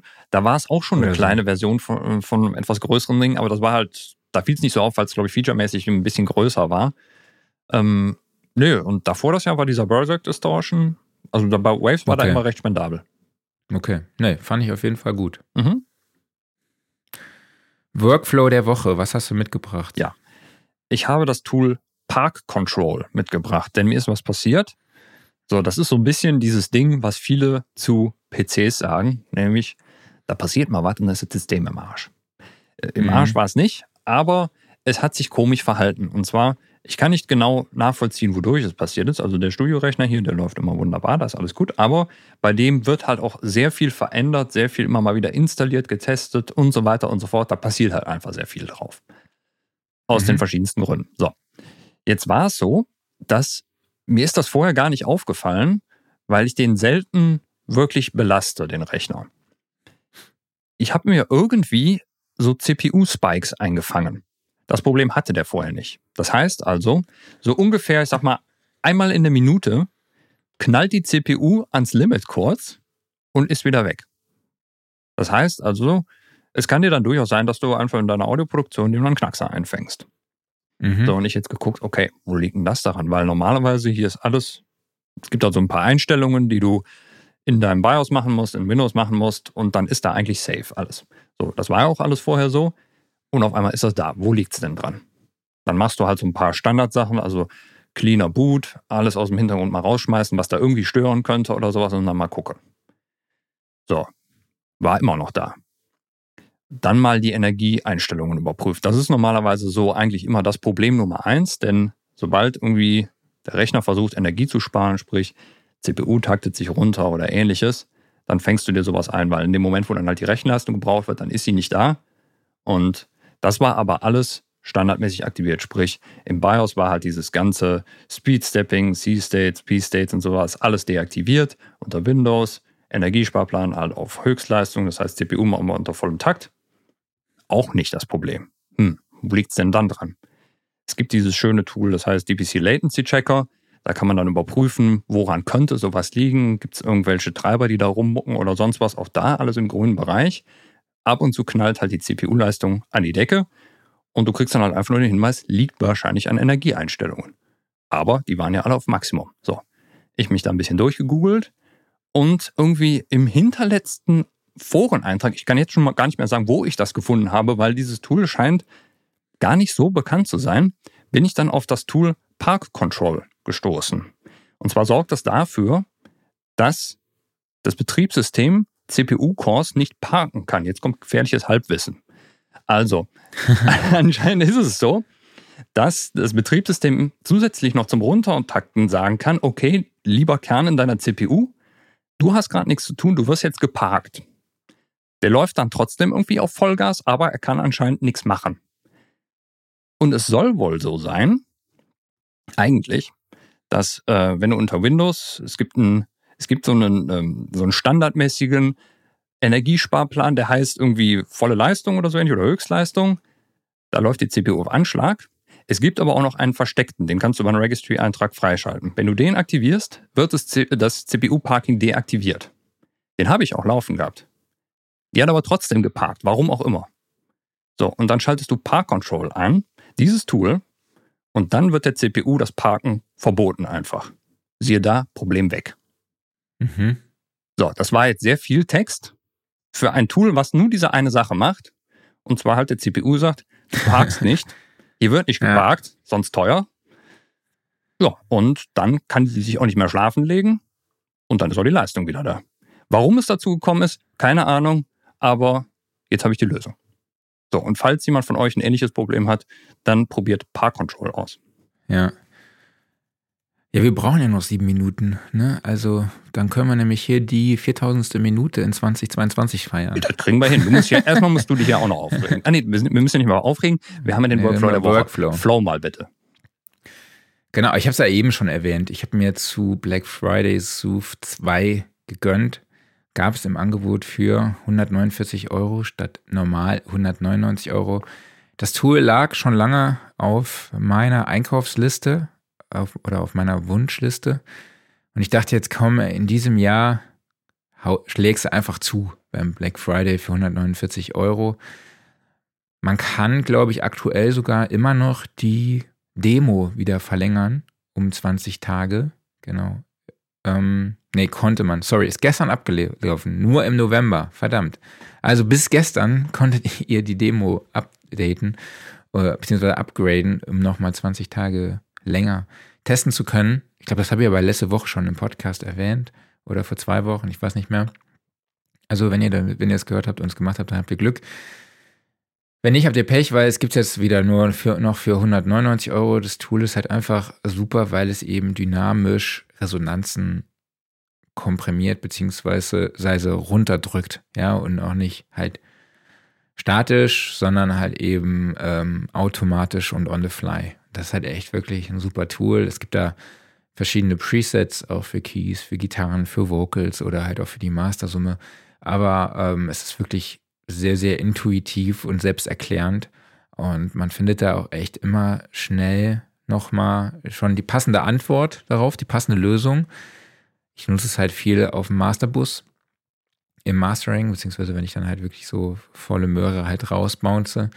Und ähm, das holt tatsächlich nochmal so ein, zwei Prozent raus, würde ich sagen. Mhm. Ja, also je nachdem, wenn man denkt, okay, ich habe hier irgendwie noch wo was Mumpfiges oder so, oder mir fehlt noch ein bisschen Brillanz, je nachdem kann man dann gucken, ey, wo sind denn Resonanzen, die sich darauf auswirken und dann die einfach wirklich mal runterziehen. Ne? Und dann immer mal schön nochmal gegenhören und so. Und man kann auch die Intensität einstellen. Noch viele andere Parameter muss man sich nochmal, es gibt irgendwie eine Soft- und eine Hard-Version. Und ja, ist auf jeden Fall für mich ein tolles Tool. Definitiv. Sooth ist doch so ähnlich wie der Smooth Operator von Baby Audio, oder? Genau. Hast genau. du die mal gegeneinander verglichen? Ja, habe ich. Ähm, ich finde aber trotzdem, dass die sich schon unterscheiden. Mhm. Ich jetzt mal so in der. Ich glaube, das Baby Audio funktioniert halt auch besser äh, so als Saturation Tool auch.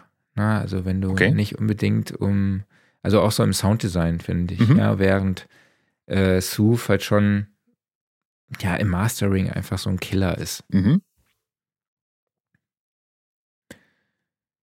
Jo, dann haben wir Offline-Modus. Was Jawohl. hast du dabei? Jawohl. Ich hatte erzählt, glaube ich, vor ein, zwei Wochen, dass ich mal wieder meinen Nintendo 3DS ausgepackt habe. Und ich bin immer noch fleißig dabei, jetzt Fire Emblem Awakening darauf zu spielen. Habe ich mal wieder rausgepackt. Ich habe das nie durchgespielt, das Spiel. Und das ist optimal, da es ein Rundenstrategiespiel ist, um so abends vorm Pennen mal kurz zwei, drei Züge zu machen. Das ist wie bei einer Schachpartie. Wer noch kein Fire Emblem gespielt hat, du musst sehr lange über jeden deiner Züge nachdenken, weil Fire Emblem hat eine Permadeath-Funktion drin, sprich, wenn eine deiner Einheiten weg ist, ist die weg. Für immer. So. Mhm. Und äh, das kann man zwar am Spielstart abschalten, aber so spielt man kein Fire Emblem. Also das ist so, trifft eine Entscheidung und lebt damit. Und dann so mal kurz den 3DS einfach nur aufklappen, dann geht er ja an. Das ist bei der Switch ja im Endeffekt ähnlich. Der Vorteil nur, das 3DS gegenüber der Switch ist, wenn man sich die neben das Bett legen will, den kann man ja zuklappen, dann ist der katzensicher. Bei der Switch ist das nicht so. Also wenn da die Katze mal ankommt und siehst, da gucken so diese zwei Joysticks an der Seite raus, die werden halt auch gerne mal angenagt. Ne? Und da ist der 3DS, also die, die, die Switch muss man dann in der Nacht die Schublade verschwinden lassen. Den 3DS, den kannst du einfach zuklappen, daneben legen. Ja, und ich liebe alle Fire Emblem-Spiele, freue mich auch schon auf den nächsten Teil für die Switch, der Anfang nächsten Jahres rauskommt. Und ja, immer so abends mal kurz zwei, drei Züge spielen, hm, hm, hm, zuklappen, neben das Bett legen. Super geil. Geil, wir haben noch äh, 13 Sekunden, dann läuft die 4000. Minute des dies hier. Ne, die läuft jetzt gerade, die Ah. 4000. Habe ich ein Bier, was ich Ja, aufmachen kann? Nee. 4000. Minute. Lass uns virtuell Ja, anstoßen guck mal hier. Schön mit, Mit der äh, Studioszene-Tasse. Studio- Du hast. Studio-Sofa-Tasse. Was hast du drin für ein Getränk? Ich habe mir heute Morgen mal einen Gin Tonic gegönnt. Oh, ja, fein. Nee, Spaß. Wasser ohne Kohlensäure. Wasser ohne Kohlensäure, sehr gut. Ich habe Ingwertee. Aus der Tasse, weil irgendwie Branding ist alles. Ne? Ja, stimmt. Ähm, ja, und Werbung ist alles. Wir müssen mal wieder Werbung machen. Schon für wieder? Den Rick, ja, für die Studio Live Sessions. Du musst doch noch sagen, was Mit- dein Offline-Modus ist. Habe ich noch nicht? Nee, Ach so, nee, stimmt. 1899, die Serie bei Netflix. von den Dark-Machern. Von den Darkmachern. Der Soundtrack ist auch wieder von Ben Frost, dem ich immer mal noch ein Interview machen Mhm. wollte. Vielleicht äh, ist das jetzt die Gelegenheit.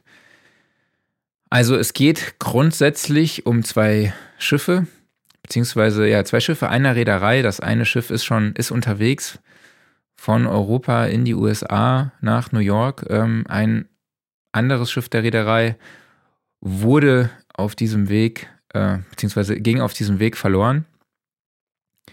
Und dieses andere Schiff findet dann plötzlich dieses eine Schiff, was Mhm. verloren ging, und das Schiff ist leer. Mhm. Es ist relativ spooky und dann beginnt äh, eine sehr, sehr mysteriöse Story, so ähnlich wie sie mysteriös auch bei Dark war. Mhm. Also ich habe jetzt erst die ersten zwei Folgen gesehen und es ist wirklich, ähm, es ist sehr, sehr spannend und man fragt sich, okay, zwei sehr Folgen lang, wo geht das hin? So, Klingt gut. ja, und ich glaube, dass der Überraschungsfaktor auch wie bei Dark wieder sehr, sehr groß ist. Mhm. Und ähm, kann ich auf jeden Fall schon mal, schon mal empfehlen. Ja, sehr geil. Hast du schon mal reingesehen? Hast du reingeguckt? Nee, noch nicht, aber es steht ganz hoch auf meiner Wunschliste, weil ich fand Dark unglaublich gut. Und wenn das auch nur leicht in diese Richtung geht, bin ich voll dabei. Außerdem mit Schiffen ist sowieso super Thematik. Ja. Ähm, Es ist auch so, dass ja auch teilweise Dark-Schauspieler wieder mit dabei sind. Ich weiß jetzt nicht mehr genau, wie der eine Schauspieler heißt, aber der Schauspieler, der den alten Jonas gespielt hat, Ach, cool. ist auch wieder dabei. Allgemein, der Cast von Dark war super. Total. Ähm, genau, O-Ton ist in Englisch, aber teilweise auch in Deutsch. Cool. Das ist ganz witzig, Mhm. weil ja, der Kapitän ist nämlich eigentlich ein Deutscher. Also Mhm. in der Serie auch ein Deutscher. Aber das kommt dann halt in der deutschen Synchronisation nicht so rüber. Mhm. Ich bin gespannt.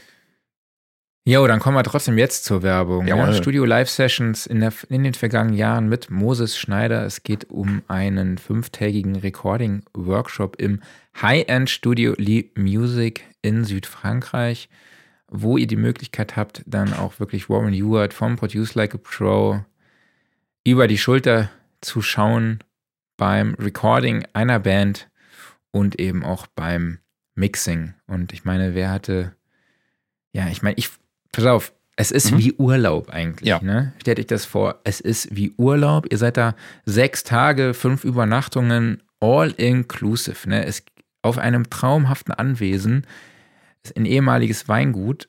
Es äh, gibt einen richtig geilen Pool. Und wie gesagt, es ist wie Urlaub, nur dass ihr um euch rum halt auch noch Recording-Enthusiasten habt. Ja, also ihr könnt euch den ganzen Tag über Musik austauschen. Und ihr seid dann noch mit Warren Ewart dabei. Das könnt ist ihn total kennenlernen, könnt mit ihm quatschen. Äh, und neben euch am Pool liegt keine Frau, die sagt, sie möchte nicht mit dir über deine Arbeit sprechen oder über Musikproduktion.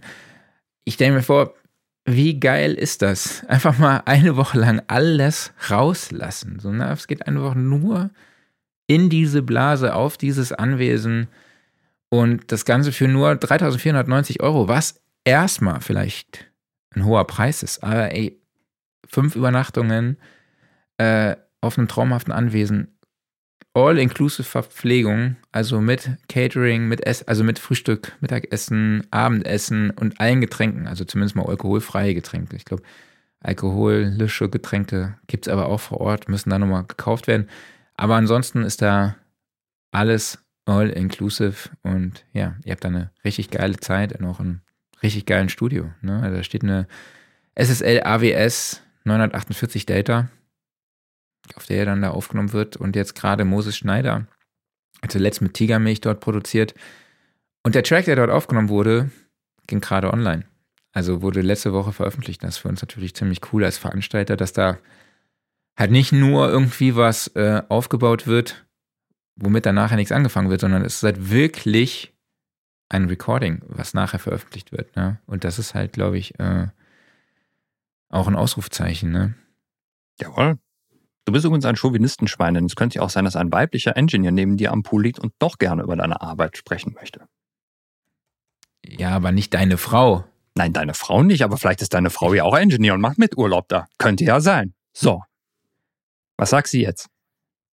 Jetzt, du hast gestern auch hier W&V-Podcast äh, Webinar geguckt, wo alle gegendert haben. Ey, ich glaube, es war doch jetzt allen klar, dass ich das auf, ne, Ja, klar, oder dann liegt nicht dein Mann da neben dir oder Ja. irgendwie deine Frau oder dein Lebens. Ich lache jetzt einfach mal deine Freundin oder dein Lebenspartnerin. So, der Mann ist gut. ist das jetzt korrekt für Der dich? Mann ist gut. Ja, der ist, der, ich gibt einen Grund, warum der hier der Chef ist. Ne? Ansonsten, ja, ich habe gerade mir nochmal die Fotos hier in der aktuellen Sound Recording Ausgabe angeguckt. Das sieht wirklich hammergeil aus und Warren Ewart sieht aus wie 25, ist aber keine Ahnung wie alt, ich weiß es nicht. Aber es ist mit Warren Ewart, Mann. Geil. Da müsst ihr dabei sein, Leute. Ja. Also, den Link dazu findet ihr in den Show Notes oder unter soundrecording.de slash studio live sessions. Dann würde ich sagen, haben wir es, ne? Dann haben wir es. Ja, ich glaube, auf der Liste hier steht sonst nichts mehr drauf. Ne? Nö, nichts mehr da. Außer, dass ihr uns überall abonnieren sollt. Natürlich, müsst. wie immer. Also YouTube, Facebook, Spotify, Apple Podcasts, dieser Google Podcast. Auch überall eine Glocke setzen, damit ihr jede Woche darüber informiert werdet, wenn es hier wieder sehr, sehr interessanten Content von uns gibt. Und natürlich auch Eigenwerbung. Mhm, natürlich. Äh, und wichtig. auch immer schön bewerten. Wir wurden im Durchschnitt bei Spotify mit 4,8 bewertet. Dankeschön Super dafür. cool. Also Geil. vielen, vielen lieben Dank Auch da an euch alle da draußen und wir würden uns natürlich freuen, wenn ihr uns weiterhin bewertet und auch positiv bewertet, damit auch andere Hörer durch den Algorithmus uns besser finden können. Und des Weiteren nochmal der Hinweis, Studioszene 7. 8. Juli, schon mal fett im Kalender vormerken, auch Warren Hewitt ist mit dabei, Moritz Enders, Jill Zimmermann bisher bestätigt, weitere dicke, fette Namen folgen. Dann äh, auch die Online-Class, Masterclass mit Aljoscha besuchen, die am 12.12. .12. stattfindet. Und kauft euch das neue Heft. Gibt es Versand kostenfrei unter soundrecording.de slash shop. Jawohl. So, jetzt haben wir genug Werbung gemacht. Das war wirklich eine ganze Menge diese Woche. Mal gucken, wie es nächste Woche ausschaut. Wer ist denn nächste Woche zu Gast? Das weiß ich nicht. Das, das nicht. Ich, das war geplant, aber da war ein Missverständnis und mhm. jetzt habe ich noch keinen für nächste Woche. Da muss ich jetzt nochmal. Aber in zwei Wochen ist Tim Tautorer zu Gast. Cool. So. Der unter anderem auch Betteroff gemacht hat oder auch ähm, OK Kid. Nice. Und ähm, ja, auch bei Anne Kanterreiter mitgearbeitet hat oder mitarbeitet. Wunderbar. Dann lassen wir uns mal Yo. überraschen, wer nächste Woche zu Gast ist. Bis dahin sage ich Vielen, vielen Dank an euch alle, dass ihr dabei wart. Vielen Dank an dich, Marc, und natürlich auch vielen Dank an den lieben Markus, dass er uns hier in die Schlagerwelt mitgenommen hat. Wir erheben uns von unserem wunderbaren Studiosofa, das präsentiert wird vom Music Store in Köln, dem Paradies für Musiker. Und ja, nächste Woche gucken wir mal, worum es geht. Das wird geil. Bis dahin, genau. alles Gute und tschüss. Wir sind dann über 4000 Minuten, ey. Und der Dezember ist noch ein bisschen. Da können wir noch ganz viel Werbung machen. Ciao, macht's gut. Tschüss.